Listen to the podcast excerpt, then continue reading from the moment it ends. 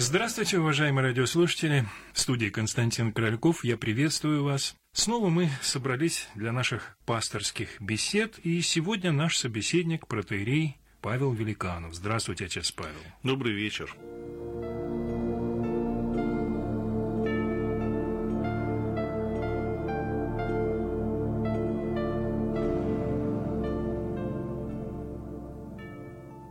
Знаете, отец Павел, как-то вот в последнее время уже несколько передач мы проводили на такие вот темы, которые, как можно сказать, вечные темы, да, общечеловеческие темы. Мы, может быть, не касались каких-то конкретных церковных моментов, а брали очень глобальные темы. Мне кажется, что это очень важно, потому что вот как-то сегодня наша жизнь, вот сам ритм жизни, по-моему, людей заставляет забывать об этих вечных вопросах. Вот эта повседневная суета, давление больших городов, давление нашей жизни, она человека затягивает вот на плоскость бытовую, на плоскость материальную, и человек подчас забывает вообще, ради чего он приходит в наш мир. Ну, наверное, это вот немножечко так банально звучит, ради чего человек приходит в наш мир. Но, с другой стороны, каждый человек рано или поздно задается этим вопросом. Но вот какой ответ он находит на этот вопрос, всегда это зависит от огромной массы обстоятельств, от жизни самого человека, от его даже, может быть, и образования. Хотя мне кажется, что в таких вопросах очень часто больше какое-то внутреннее чутье, да, работает у человека, какое-то внутреннее ощущение бытия и попытка понять эти вопросы, разобраться в них. Я, может быть, начну совершенно с неожиданной стороны. Я бы хотел задать вам этот вопрос. Вот эти вечные вопросы. Возьмем вопрос вот нашей жизни, смысла человеческой жизни. Когда этот вопрос стал перед вами, и как вы сумели на него ответить? Хороший вопрос. Как говорится, не бровь, а в глаз. Я думаю, что впервые проблема осмысления себя самого как личности и твоего места в этом мире передо мной встала, когда я был подростком. И во время одной из бесед с моими друзьями, с одноклассниками, вдруг появилась тема бесконечности. И впервые в жизни ты осознал, причем осознал не на каком-то поверхностном уровне знания, а именно всем существом, что жизнь гораздо больше, сложнее, нежели чем ты можешь ее понять. Что в жизни есть такие явления, перед которыми ты попадаешь в какое-то состояние полной растерянности. С одной стороны, ты понимаешь, что это объективно, это реальность, это не какая-то фантазия, не вымысел. С другой стороны, ты понимаешь, что ты не только сейчас не сможешь вместить в себя это понятие, его осознать, но ты в принципе никогда не сможешь вместить. Только потом, уже поступив в духовную школу, в семинарию, в академию, почитав литературу, пообщавшись с людьми духоносными, опытными, мудрыми, я понял, что это одна из аксиом нашей жизни, что мы не можем понять то, в чем находимся внутри, для того, чтобы что-то понять, что-то оценить, надо выйти за пределы этого в некую более масштабную систему координат. Есть такая теорема Гёделя. Вот это нас, собственно говоря, об этом и говорит, что истинность любого утверждения может быть подтверждена лишь только в рамках еще более крупной системы, и вот это был первый такой толчок, который заставил задуматься, а что же, собственно говоря, происходит. Это был первый сногсшибательный удар по тому мировоззрению атеистическому, материалистическому, которое прививалось в школе, где подспудно красной нитью шла идея о том, что наука все в принципе знает, если на чего-то не знает, она узнает завтра, и если не узнает завтра, то, по крайней мере, наши внуки и правнуки уж точно это узнают. И тут ты вдруг понимаешь, что это ложь что всегда есть и будут оставаться вопросы, на которые никакая наука, никакие гении человечества, ни прошлого, ни будущего не смогут дать ответ. Это был первый такой очень сильный посыл. Второй посыл был связан с тем, что в своей жизни я встретил священника, который буквально потряс меня своей любовью.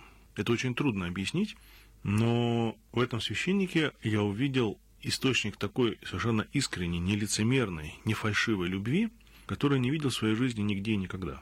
И пример этого священника заставил меня очень серьезно задуматься. Вот если я захочу быть таким, я понимаю, что я не смогу. Для этого надо не хотеть, а быть. И меня это очень сильно, сильно задело. Ну почему-то он может, а я не могу.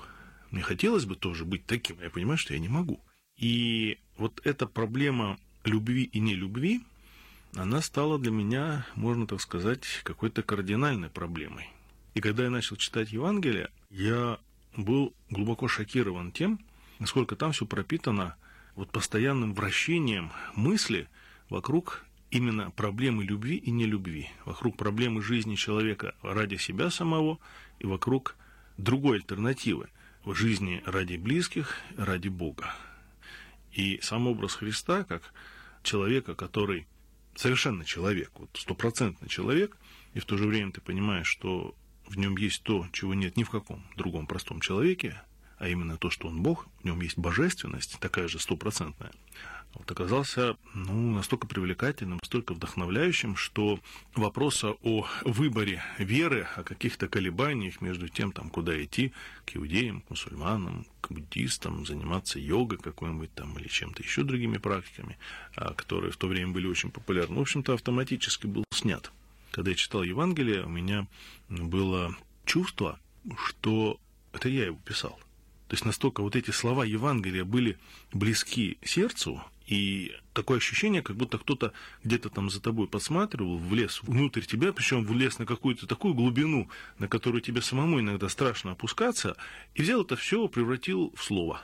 И потом этим словом тебе рассказывает о том, о чем ты, в общем-то, всегда знал, но как-то самая умная, добрая собака никогда не мог выразить. А, но это вот, если мы берем такой личностный разрез, то, что вы хотели услышать.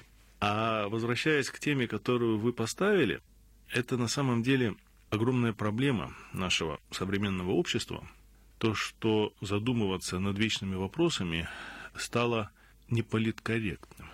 Если мы внимательно посмотрим, чем отличается наше современное общество от, например, того же советского общества 50, там, 60 лет тому назад, или тем более от дореволюционного общества, причем даже не обязательно в России, в той же Европе, да где угодно, мы заметим одну потрясающую разницу. Тогда смерти боялись. Сейчас смерть маскируют.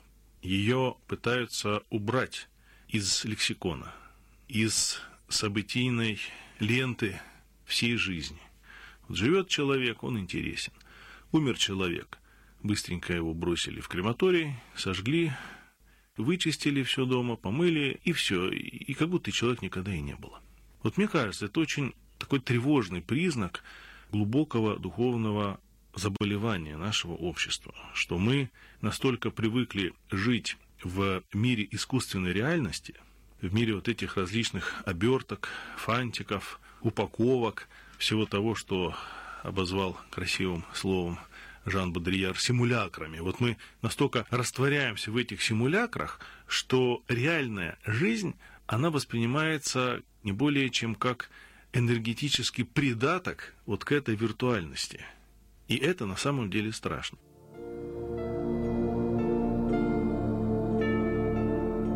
Пасторские беседы.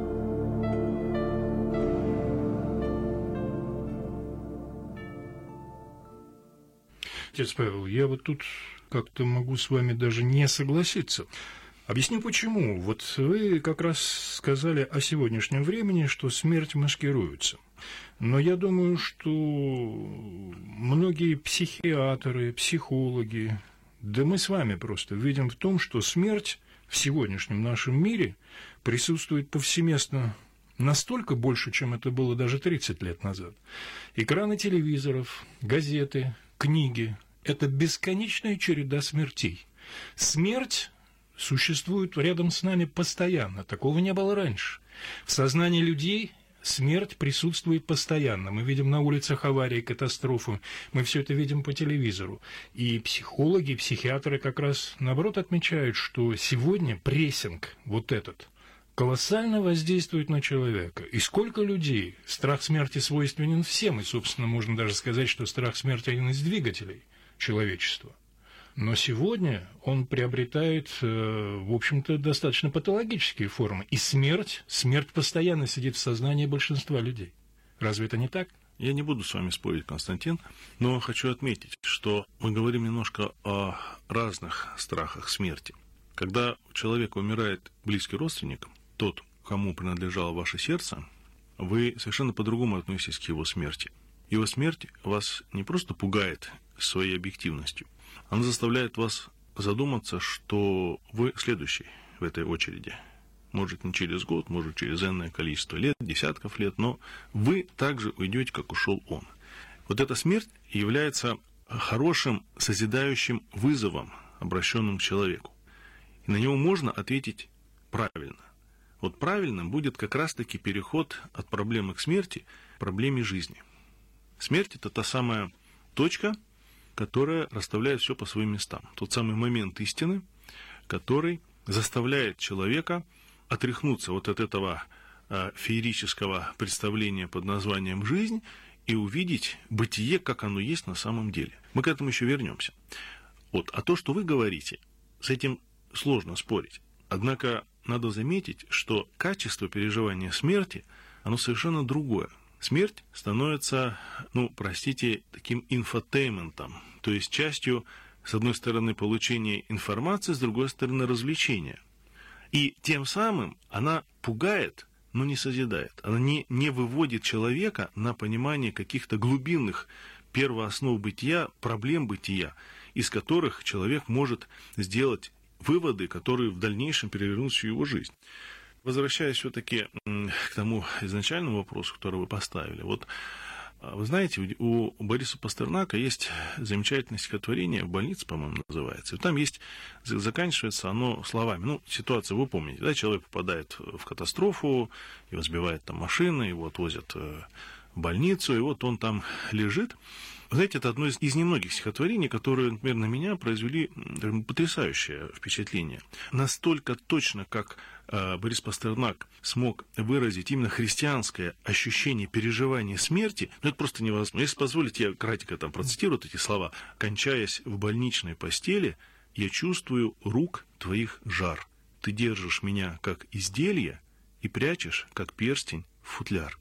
Вы понимаете, здесь вот столько много смыслов. Человек ощущает себя как творение Божие, которое подошло к своему завершению. Бог выточил из человека то, с участием, с усилиями самого человека, конечно же, что он хотел сделать. И вот человек, обливаясь слезами, в состоянии благодарности Богу, понимает, что все, экзамен сдан, экзамен сдан на отлично. Его теперь переводят в университет, его переводят теперь там, не знаю, на какой-то на следующий уровень жизни, к которому, в общем-то, он прежде всего стремился.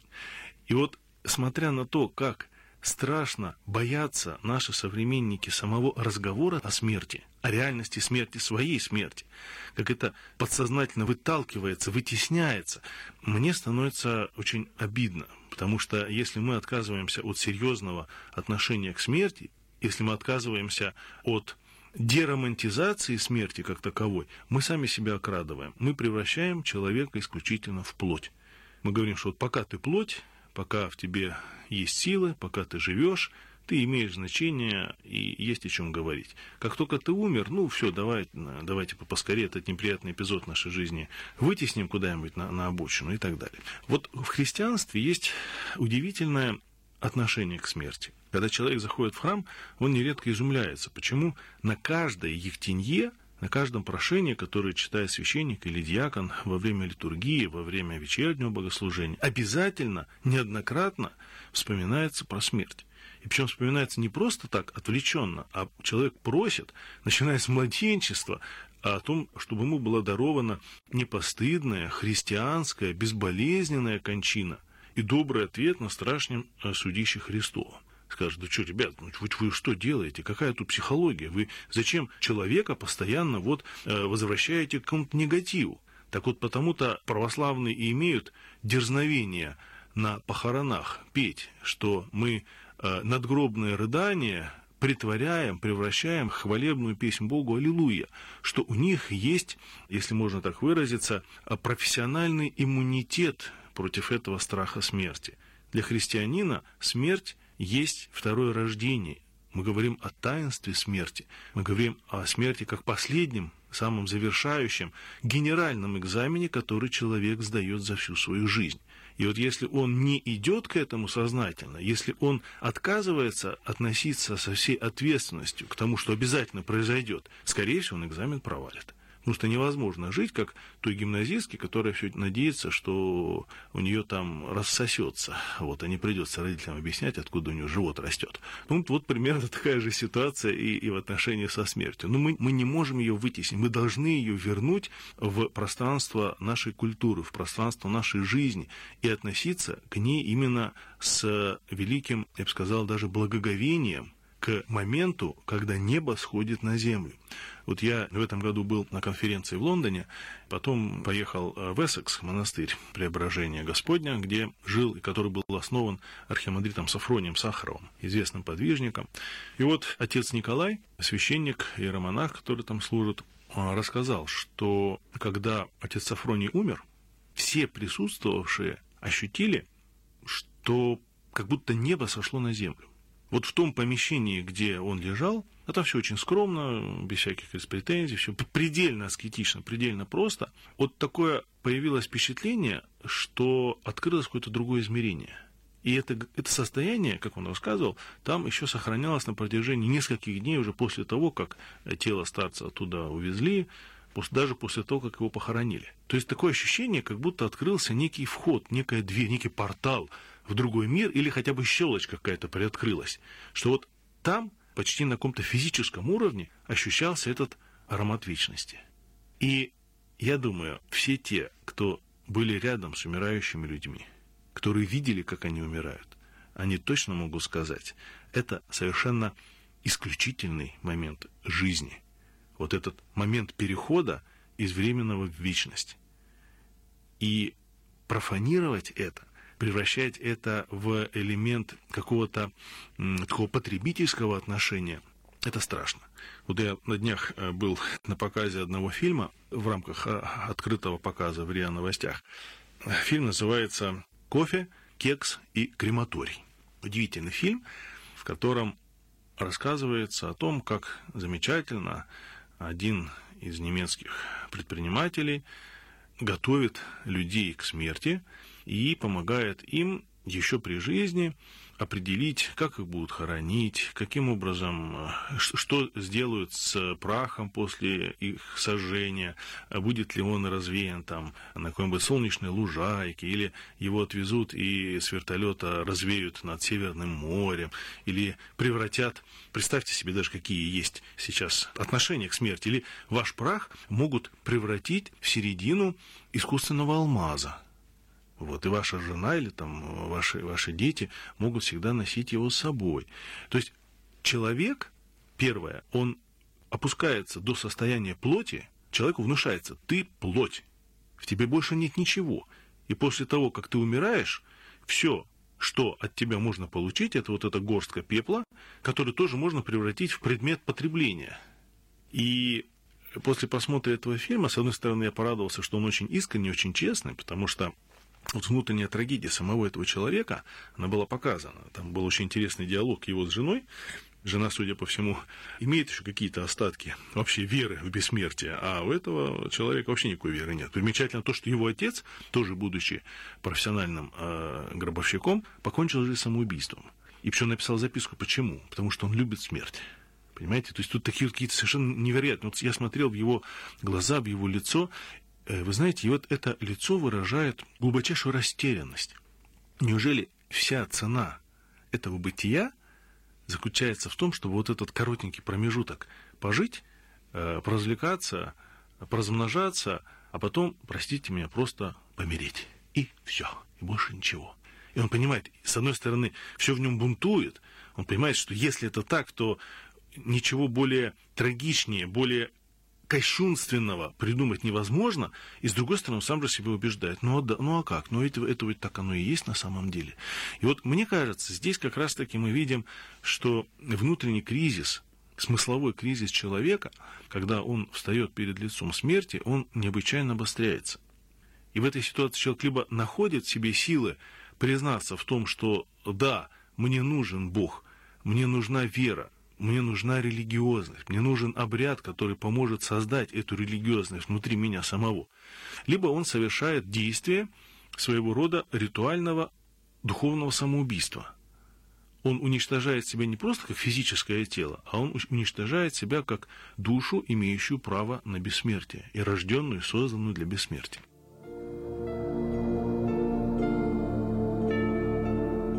Пасторские беседы.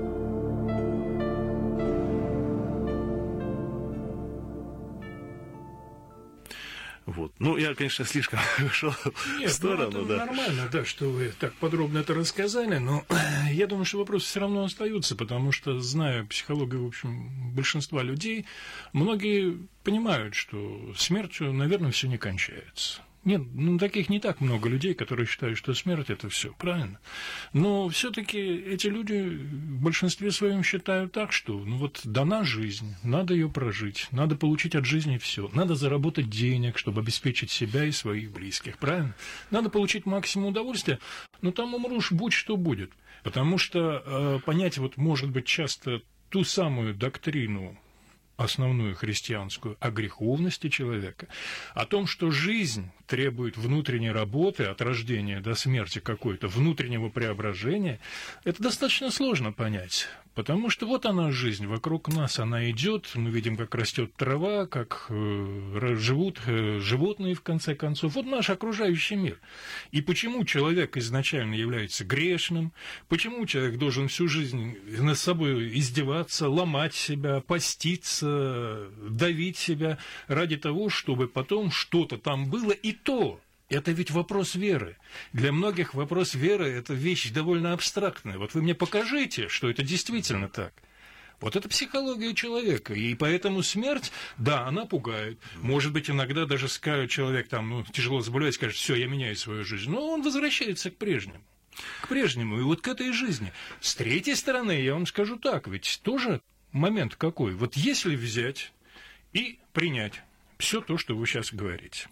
Начать всю жизнь работать над собой, все, и полностью погрузиться в это. И мир остановится. Как мир будет развиваться? Когда люди не будут уже не работать, не зарабатывать денег, не то. Они будут заниматься собой, своим преображением и подготовки к той самой жизни, которая стоит за линию смерти. Извините, я вульгаризирую все это немножко.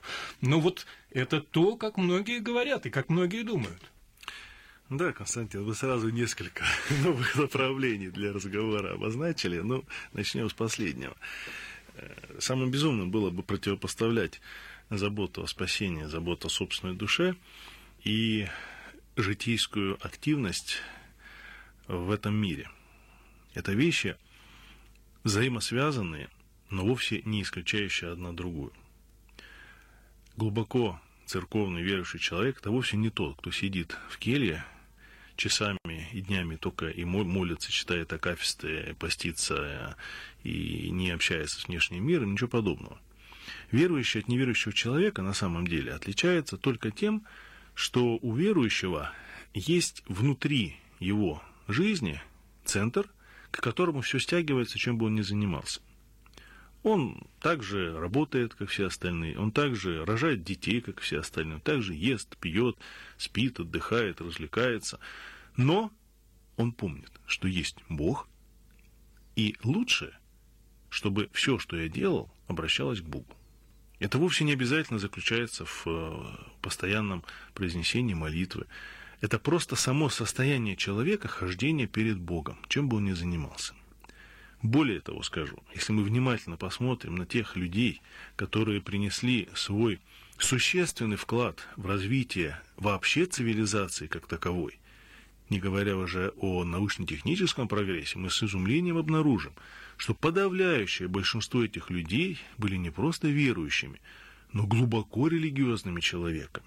Именно эта религиозность давала им вдохновение, они относились к своему труду, к своим научным исследованиям, как к богословию, как к процессу постижения Бога через то творение, которое сделано им.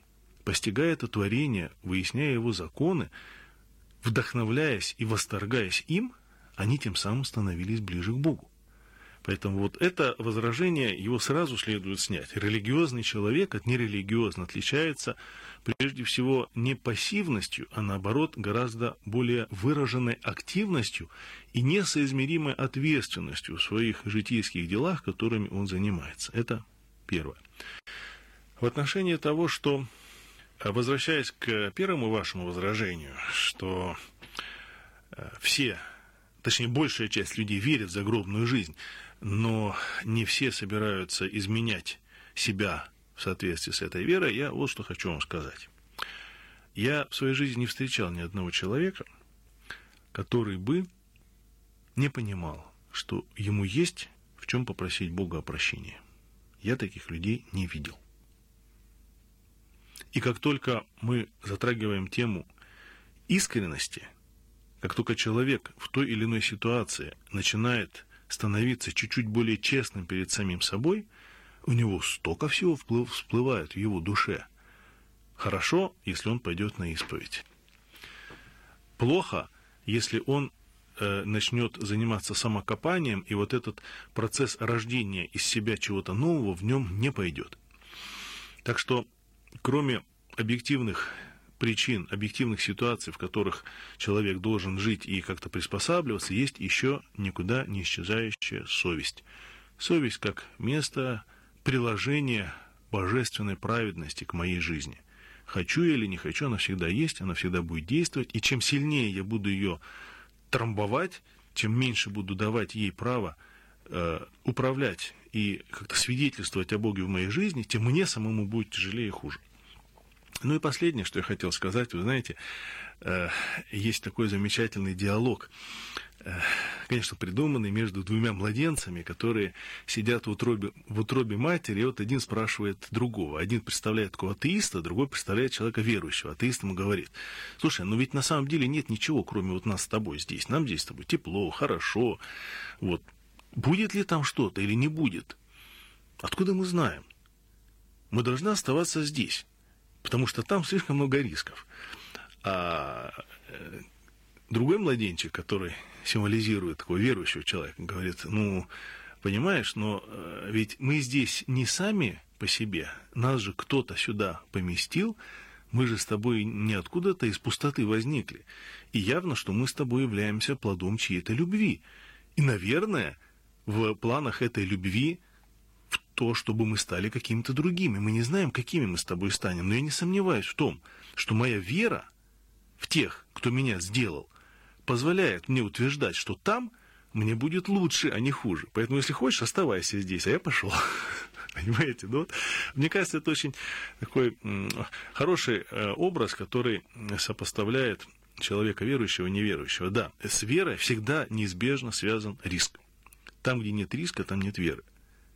Но, с другой стороны, именно вера дает человеку такое основание в жизни, на которое он может упереться, и на этой, казалось бы, невидимой опоре стоять гораздо крепче и тверже, нежели чем самый э, искушенный в материальном измерении бытия человек. Ну, вот замечательно у нас получился разговор. К сожалению, вот время только подошло к концу. Тема эта бесконечная. Спасибо вам, отец Павел. Я думаю, что это было очень интересно. Всем нашим радиослушателям, и мне это очень интересно. Я думаю, что мы с вами еще обсудим подобные темы. Будем почаще стараться это делать. А нашим радиослушателям я напомню, что мы сегодня общались э, с протереем Павлом Великановым. Спасибо вам и до встречи в эфире. До свидания. Всего доброго. Храни всех Господь.